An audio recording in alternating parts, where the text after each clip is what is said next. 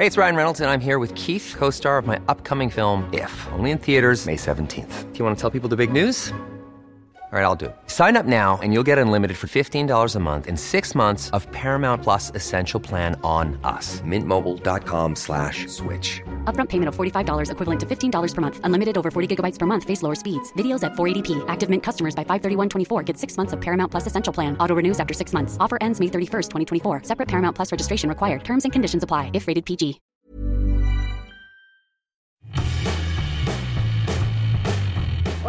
Todos, esto es Sin Comentarios, el programa con los temas y noticias que a todo el mundo interesa y las opiniones que nadie pidió.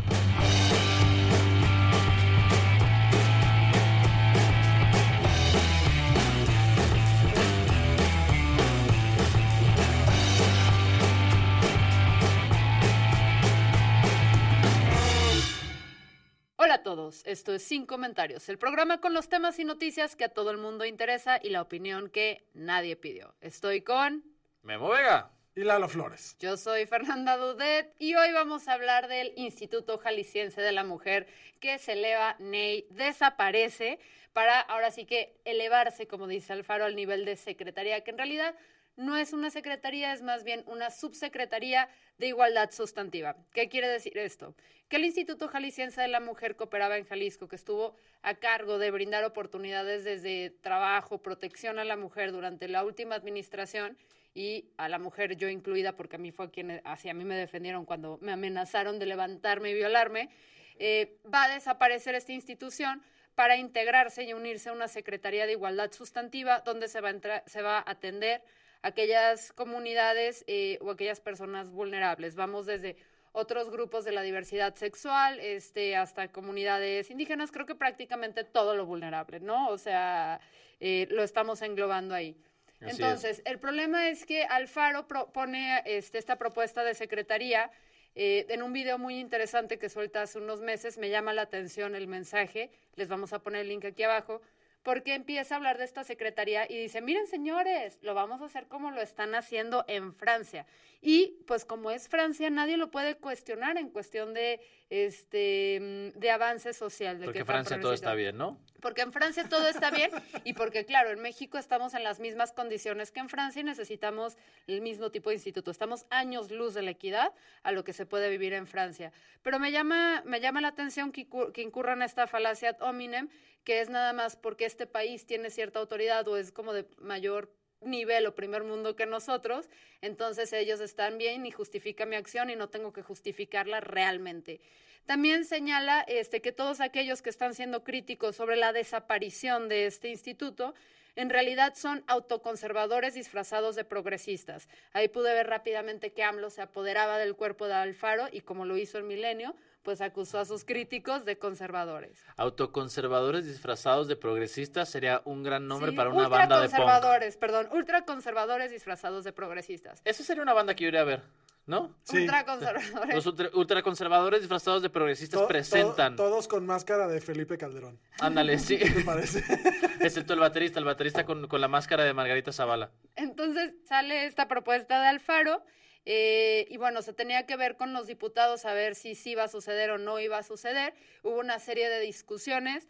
Eh, para empezar, este, este tema de la Secretaría de Igualdad Sustantiva fue criticado por el lado de, de aquellos que, de activistas en pro de, de la lucha de género y los derechos de la mujer, porque creen que vamos a dar marcha atrás y vamos a invisibilizar este problema. Y no solo eso, otros grupos de eh, minoría, como es el de igualdad, ahora sí que de inclusión de los diferentes géneros y todo esto lo de, de las, pues ahora sí que, sí, inclusión sexual, están siendo también críticos porque un poco la postura de esta subsecretaría es vamos a empezar de cero. Y los activistas de cero, dicen de cero, tu madre, o sea, nosotros llevamos 15 años trabajando, sentándonos en mesas de diálogo y como que de cero. No estoy seguro que la frase de cero tu madre aluda mucho a lo que, este, que se quiere lograr con mantener el Instituto Jalisciense de la Mujer. Ese fue mi, mi Pe- mensaje. nada Pero más. entiendo el punto, sí. Pero lo dejo suavecito. Lo Sí, dije suavecito. sí, Entonces, gracias. O sea, vemos que es una secretaría que está siendo criticada por todas las partes que lo componen. Pero lo interesante es que esto tenía que pasar por el Congreso, donde hubo una discusión en la mesa de equidad de género, donde se decía, bueno, es que ¿por qué no puede existir esta subsecretaría a la par con el instituto y no tienen que tener un conflicto? O sea, podrían existir. Pero parece ser que de Movimiento Ciudadano la postura fue no, no, no, no. Y tan fue no que el día que se iba a votar si esto pasaba o no, eh, pues prácticamente lo aplicaron en la madrugada, ¿no? Que se liaron No, eh, PRD y Movimiento... No, no en la madrugada. en la- bueno, es que para mí Fue la madrugada metafórica de la Sí, democracia. Sí, sí, sí, sí, fue una madrugada fue- metafórica. Fue, ¿A qué fue al paso, fue? pero fue metafórico. ¿A qué hora fue? Fue en, Como en las hora- 10 de la mañana, horario de 9 de la sesión, mañana. Pero se aprovecharon de que no estaban ni los del PAN ni los del PRI. Que eran los que se Y oponían. ni los de Morena. ¿Ni los de Morena? Ok. Entonces, pues pasaron y vuela, desaparece la- la- el Instituto Jalisciense de para la Mujer. Parece que hay ahí una, una última oportunidad en la que el, el gobernador tiene eh, la facultad de, de regresar al Congreso porque al final eh, la, la ley sale eh, publicada por el gobernador, ¿no? Entonces, este, es- eh, se hablaba de que era como la última opción, eh, que el gobernador eh, diera marcha atrás al, al dictamen, pero se ve poco probable considerando la manera en que la bancada del Movimiento Ciudadano hizo ahí el, el como le dicen, el albazo en el Congreso en la mañana del martes. Claro, y cuando una cosa es poco proba- probable y no poco probable, estamos en una situación mucho más Mira, grave. deja de criticar Pensé que ibas a hacer un chiste de cropo algo. no, no, no, no, no. Pero fíjense, varias cosas, ¿no? De entrada, eh, pues todo el planteamiento detrás de un, una, como un esfuerzo para apoyar la eh, que se reduzca de manera significativa la violencia de- eh, hacia la mujer. El propósito de un instituto era visibilizar qué tan violentadas eran las mujeres en un montón de áreas, porque el instituto eh, ejerce influencia sobre un montón de dependencias de manera horizontal. ¿Qué es lo que dice el Movimiento Ciudadano? Necesitan más apoyo, vamos a visibil- visibilizarlas mal, lo dije más. ¿Qué tal? eh? Yo ándale, qué bueno. ¿Sabes qué Vamos fue a- eso? Tu Dios castigándote por culero, fíjate. Eh, ¿Quién? ¿Dios o este? El tuyo, ah, ya, tu Dios. entiendo. Vamos a hacerlas más visibles. ¿Cómo vamos a lograr el tema? Vamos a meterlas a una secretaría donde hay otras 19 sus- subsecretarías para que la gente no se dé cuenta de que está pasando. Dos, la razón que dio Salvador Caro, el líder de la bancada del MC, es que ellos anticipaban que el PRI, el PAN y Morena iban a ser como una especie de circo donde iban a estar intentando como forzar o extorsionar al resto de la gente que iba a votar en, en- en esta, esta, toma- en esta, esta decisión. Y entonces por eso tuvieron que hacer el madruguete. Pero Están forzados, ¿no? Porque quién sabe qué les iban a hacer. digo, pensando en que la fuerza del PRI y del PAN en Jalisco quedó reducida a prácticamente nada, no, no, no por nada a la hora de la votación, co- aún sin que ellos estuvieran, hubo suficiente, eh, eh, hubo quórum en el, en el Congreso para que pudieran por mayoría relativa aprobar el dictamen sin que estuvieran ellos. No, O Claro. sea, ese es el tipo de fuerza que tienen el PRI y el PAN actualmente. Pero por el eso necesitaba del Morena, Estado. porque Morena sí tiene muchos más representantes. Sí. Ese es el asunto. Y creo que lo, lo verdaderamente penoso es eh, la forma en la que está entendiendo esta mm, aproximación a disminuir la, la violencia hacia las mujeres, porque entonces lo que estoy diciendo es, tú, mujer o mujeres, su esfuerzo necesita combinarse y diluirse con el esfuerzo de otros grupos. Pero a ver, Memo, no, a ver, ahí, según te estoy entendiendo, lo que pasa acá es el, el, el nombre del instituto es lo que deja de visibilizar el problema. No. No, no es exactamente el nombre, sino el enfoque. O sea, es que ya no tienes un instituto dedicado solamente a resolver ese problema, sino que hay una serie de prioridades que se van a atender de acuerdo, además de lo que diga una Secretaría General, que está atada directamente a lo que Alfaro quiera. Y ya no se está hablando, que eso es lo que se quejan mucho, que el instituto se hablaba al tú por tú con el gobernador, o sea, mantenía cierta independencia y cierta autoridad, y acá ya vuelven a ser como el empleado del empleado, entonces Lo que, no pasa, tienen... ah, lo que pasa es que yo tengo aquí un, un planteamiento. Técnicamente, eh, los organismos públicos descentralizados como el Instituto Jalisciense de la Mujer, que es lo que se votó eh, en el en martes, fue su disolución, este, dependen de una, de una cosa que comúnmente este, se le llama cabeza de sector. ¿No? A final de Yo cuentas. tengo cabeza de sector. Pero tu cabeza es como del sector Juárez, güey. Es Ok, como ya, cabe una colonia completa. Pero, Estamos tratando de gentrificarla. a lo que voy es, el, el Instituto Jalisciense de la Mujer, por independiente que pudiera ser eh, en cuanto a sus estatutos como descentralizado, tenía de cierta forma que seguir alguna directriz de, un, de una secretaría del, del gobierno del Estado.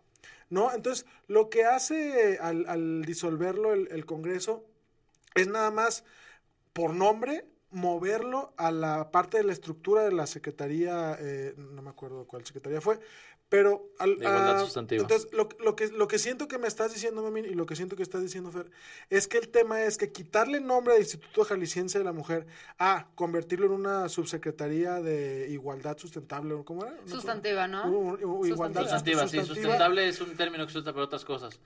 A menos que, sí, bueno, Dilu- sigue. diluye, el, diluye la importancia del Instituto Jalisciense porque quita del foco a la mujer como un apartado especial del gobierno.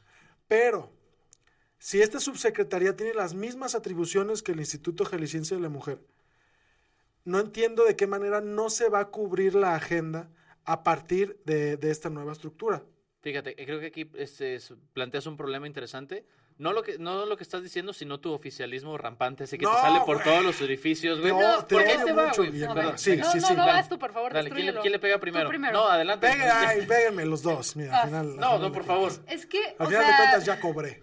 por un lado, es ingenuo creer que tiene una agenda, porque eso es precisamente lo que están criticando además otros grupos, que dicen no hay una agenda, o sea, ellos quieren empezar otra vez a tener mesas de diálogo, a talleres, todo esto, y quieren empezar de cero y desechar todo lo que se ha hecho previamente.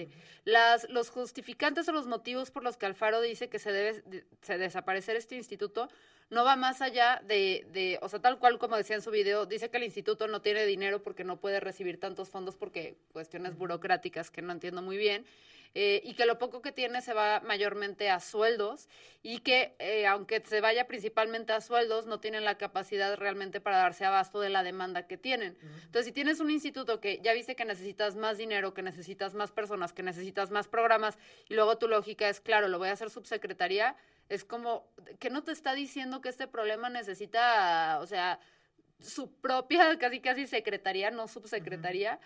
Y ahí es donde yo veo el problema y también la falta de respeto. eh, y no nada más por la falta de respeto de cómo se agarraron a, gritos Mirza y Guadalupe, que fue lamentable por parte de las dos, porque, y lo dijo muy bien Toussaint, que los activistas fueran a acusar de fascistas a los diputados fue totalmente exagerado, aunque sí se pasaron, y que Mirza haya perdido la, la paciencia y le haya dicho a un activista que era vulgar, porque Mirza sí es medio fresona, mamona a veces, o sea, me cae bien, pero tiene, tiene ese detalle que no es encantador. Este, fuera de que se haya llevado la discusión a, a- a ese tema, es como pues un poquito de respeto a lo que se ha hecho previamente, o sea, escucha lo que ha sucedido. Pero bueno, vas tú. Fíjate, o sea, No, la sí, cosa es, es muy sencilla. Tú eres una persona que tienes uno, un solo hijo, ¿no? Entonces puedes darle toda tu atención a ese solo hijo. Puedes asegurarte que crezca con valores, que aprenda aquellas cosas que es importante en la vida para este, lograr adaptarse a su entorno y le das todo lo que necesita. Luego tú te conviertes en una persona que tiene 129 hijos. Lo único que te interesaría es asegurarte de que no estén muertos. ¿Sí? Vas, asomas a los cuartos, sigue vivo, sigue vivo, sigue vivo, ya. ¿Cómo se llaman? No importa. Dicen que van a modificar la manera en la que sea el Instituto Jalisciense de la Mujer para que se mantenga todo el principio esencial entrando a la subsecretaría. Pero el asunto es que cambia el organigrama, cambia los, este, las personas que están en, en, en, pues, en toda la parte burocrática. Y entonces, quien se tiene que encargar de supervisar algunos de los proyectos de, la violencia de género, se encarga de otros siete proyectos al mismo tiempo. Sí le van a dar mucho más dinero, pero mucho de ese dinero se va a la gente que opera a la secretaría o a las subsecretarías. No es un asunto como que digas, ah, nos vamos a copiar y pegar la estructura del Instituto Mexicano, del Instituto Jalisciense de la Mujer y va a tener la misma autonomía para dirigir. Estás generando que haya más dinero, pero que se distribuya en toda la secretaría sin que necesariamente impacte el presupuesto del Instituto Y Jalisciense. cosas como, por ejemplo, asumo yo que la comunicación social, entonces, de esta subsecretaría va a estar más a cargo de la comunicación social de general de, del Estado, y pues ya sabemos que eso le encanta a nuestro querido este gobernador, este pues salir con todos los premios. Y eso, Ya, que creo que caché, también es sí.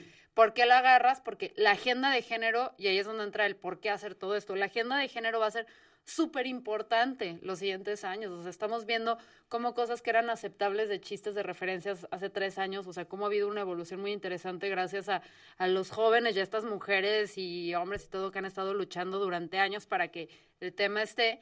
Y de repente lo metes en una, o sea, este tema súper cool, lo metes en una subsecretaría donde adivina quién va a salir a colgarse todas las medallas y a traer toda la agenda cuando realmente sabemos que es un gobernador que lo único que usan las mujeres es para cumplir sus cuotas de género o cuando quiere votos, ¿no? Porque realmente de MC solamente salieron dos a decir esto no es justo, que fue Cande Ochoa, que algún día tendremos aquí de invitada. ¿Candelaria no está en. Morena ya?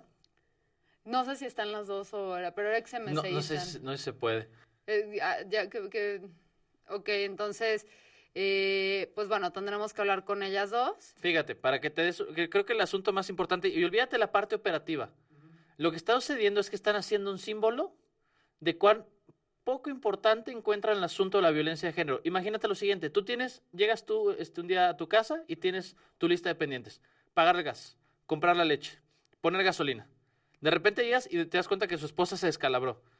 Si tú en lugar de llevarlo al, al- al- al hospital, anotas en tu lista de pendientes, llevar a mi esposa al hospital, pegado a la par de la prioridad de comprar leche, pagar el gas, poner gasolina, eso te dice que te resulta menos importante o igual de importante que cosas mundanas. O que estás casado con Trump. También es el asunto. Al final de cuentas, el quitarle relevancia, quitarle protagonismo es minimizar el problema. Ya, Y no ya. voy a decir que las otras cosas que tienen la subsecretaría no son importantes, pero aquí estamos hablando de la mayoría de la población del país, del Estado en este caso, pues. Sí, tiene, tiene que ver entonces con el tema de la, de la visibilización Ajá. del problema. Pero- Una última cosa que, es- que me parece que es así como la, la cosa más vergonzosa. Ahora el tema, al, al punto de que se mete el Instituto Jalisciense de la Mujer, se va a llamar la Secretaría en favor de la igualdad de mujeres y hombres. No es machismo ni feminismo, es igualismo. Eso, fíjate que a mí me enojó. Y tú sabes que en eso soy súper como. O sea, Sí. ¿por qué carajos? O sea, tienes. Eso es lo, es lo peor que le puedes hacer a una feminista. Sí, O sea, y quieras que no las mujeres que están a cargo de empujar estas, estas agendas y las que realmente se ponen la, la camiseta y lo dan todo para que haya equidad de género, suelen ser mujeres muy, muy, muy feministas que este tipo de lenguaje es clave para ellas.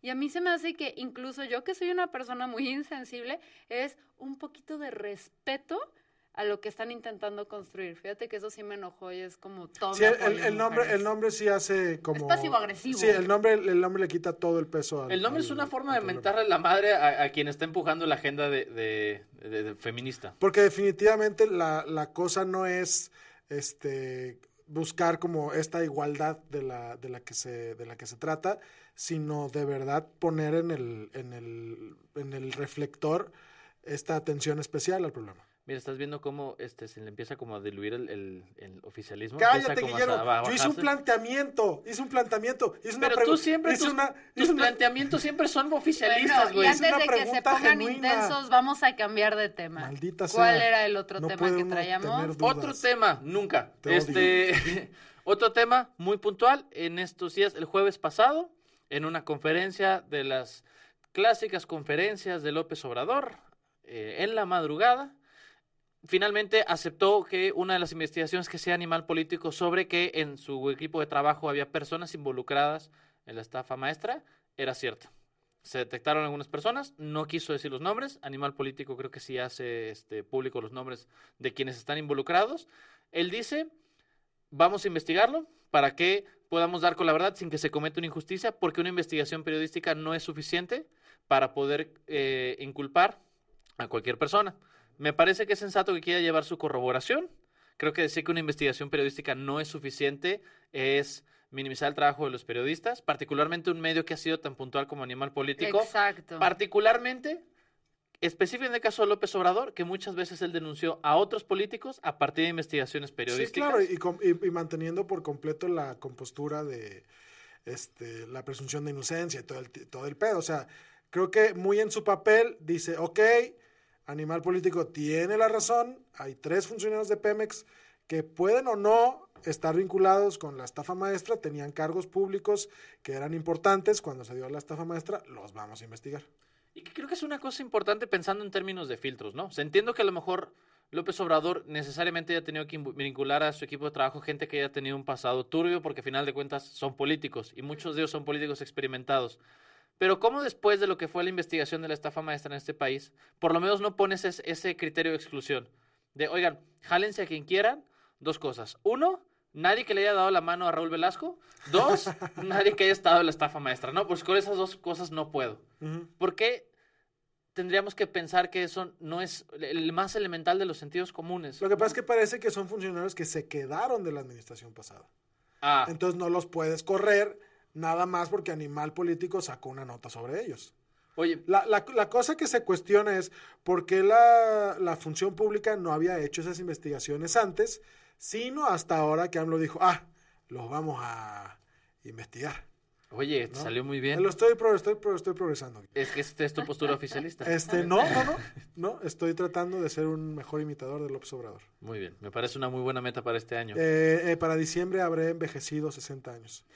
Es mi, es mi, es mi propósito. Te felicito, muy bien. Sí, creo que aquí el asunto, bien dices tú, la investigación la tuvieron que haber hecho de primer momento. Inclusive, si se quedaron desde la administración pasada y tenían a lo mejor la potencial información, claro que suspendes a una persona de sus funciones hasta saber si puede cumplir con lo que le estás encargando. Y más si tienes como que esta estandarte de decir que tu gobierno no va a ser corrupto y va a ser diferente a los demás, entonces sí debes tener extra cuidado con esos temas, pero pues ya sabemos que, que en él hay que confiar porque él es honesto. Voy imitando. Voy peor que él. Este, creo que hay que, hay que practicar un poco más.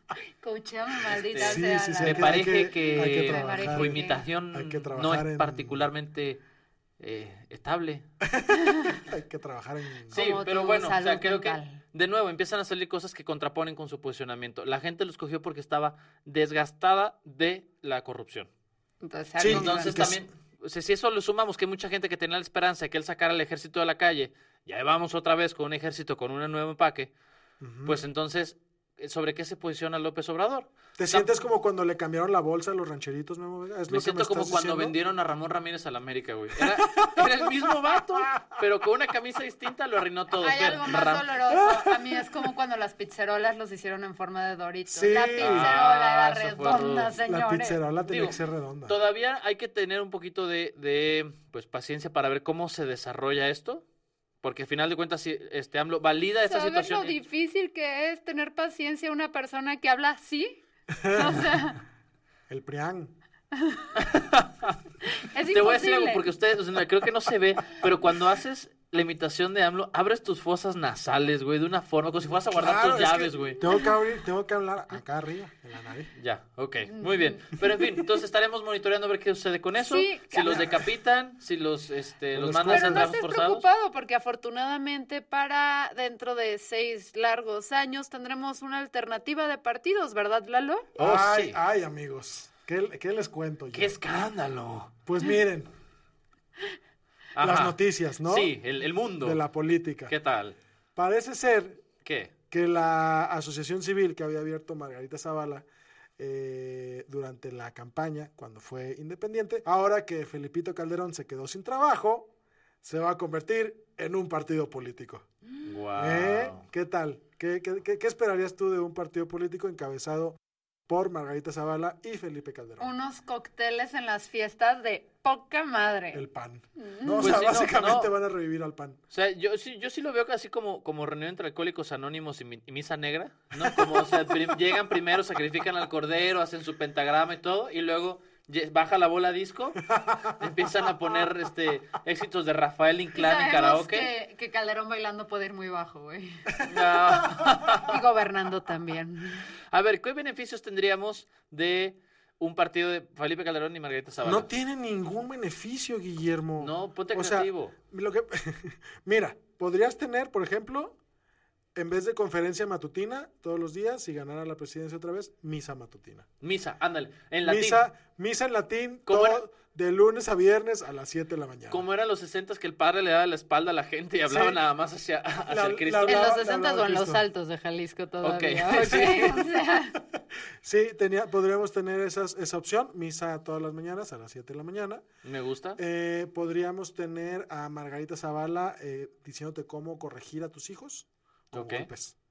Con golpes. Pero piensa que estarían divertidísimas las, las eh, conferencias de las 6 de la mañana porque sería el after party. O sea, no Sí, se van a claro. a las 6, ¿Creen- o sea... mira, tendría, tendría que ser Margarita Zavala la que presida esas, este, ¿cómo se llama? Porque, o sea, conferencias. Pero te voy a decir cuál es mi problema con Margarita. Margarita habla como cuando yo me echo un gallo. Habla así como. Eh, o "No sea, estamos como un caldo, problema". como un caldo de gallo viejo. Sí, sí, Memo. Mira, está, está, ¿qué dije? Así habla. ¿Dónde está estoy? pa- ¿Qué quiere? Creo, creo que me desesperaba más Margarita Zavala que AMLO en los debates. Ah, sí, bueno, pero es que lo de Margarita era muy confuso. Te voy a decir algo. Si ella se daba gallos de manera continua, no la culpes. Piensen con quién ha tenido que vivir los últimos 30 años. ¿Cómo que te chocaban? Era como una comida familiar con tu tía ultraconservadora pacheca de closet y tu abuelito creepy que tarda como tres horas en conectar una idea. Yo me sentía en familia en los debates, o sea, ¿qué te pasa? Creo, creo que este no se espera nada. De hecho, yo espero que ni siquiera junten la cantidad de voluntades que necesitan. ¿Cuántos necesitan? Híjole, como 200 mil. Tengo, tengo perdido el. A ver. espérate, número. las pueden comprar, yo creo. O sea, este, este partido va a tener dinero. Sí, por Algo supuesto. claro. No, pero no te, daría, no, te 800 daría mil. muchis- no te daría muchísimo coraje que, que- que Felipe Calderón salga con la suya y funde un partido político. Es, haz de cuenta que has de escribir toda la historia de toda la política de México desde que existe como país. Es, es eso. Un ebrio saliéndose con la suya, güey. Es, es eso, güey. Es, Oye, es una, es una película gigante. Güey, es un documental de Felipe- Jaime el Duende. Fel- eh, haciendo esa- ese resumen tan, tan sucinto que acabas de hacer, un ebrio saliéndose con la suya, Felipe Calderón es Homero Simpson. ¿No? Tiene que conseguir cierto, nada más güey. 236 mil firmas. Ajá, 200 y pico. Pero a ver, te voy No, a decir. eso sí. Sí, sí, sí. 236 mil firmas. Una firma por peda que se ha echado Felipe Calderón. güey. O sea, ¿Cuántos alcohólicos hay en este país? seguro debe haber los suficientes. Con que se haya hecho un amigo por peda, Felipe Calderón junta los 236 mil. Con eso tienes, güey. Pero ya, o sea, ni siquiera discutamos esto. Lo van a lograr. O sea, ya, va- ya lo van a lograr, ya está este, puesto a la mesa. Discutamos las cosas importantes. ¿Cuál sería el logo? ¿Cuál va a ser el logo de México Libre? Una copa de margarita. Con escarcha una de. Margarita, güey, pues, sería, a- a- amalgamaría lo mejor de los dos.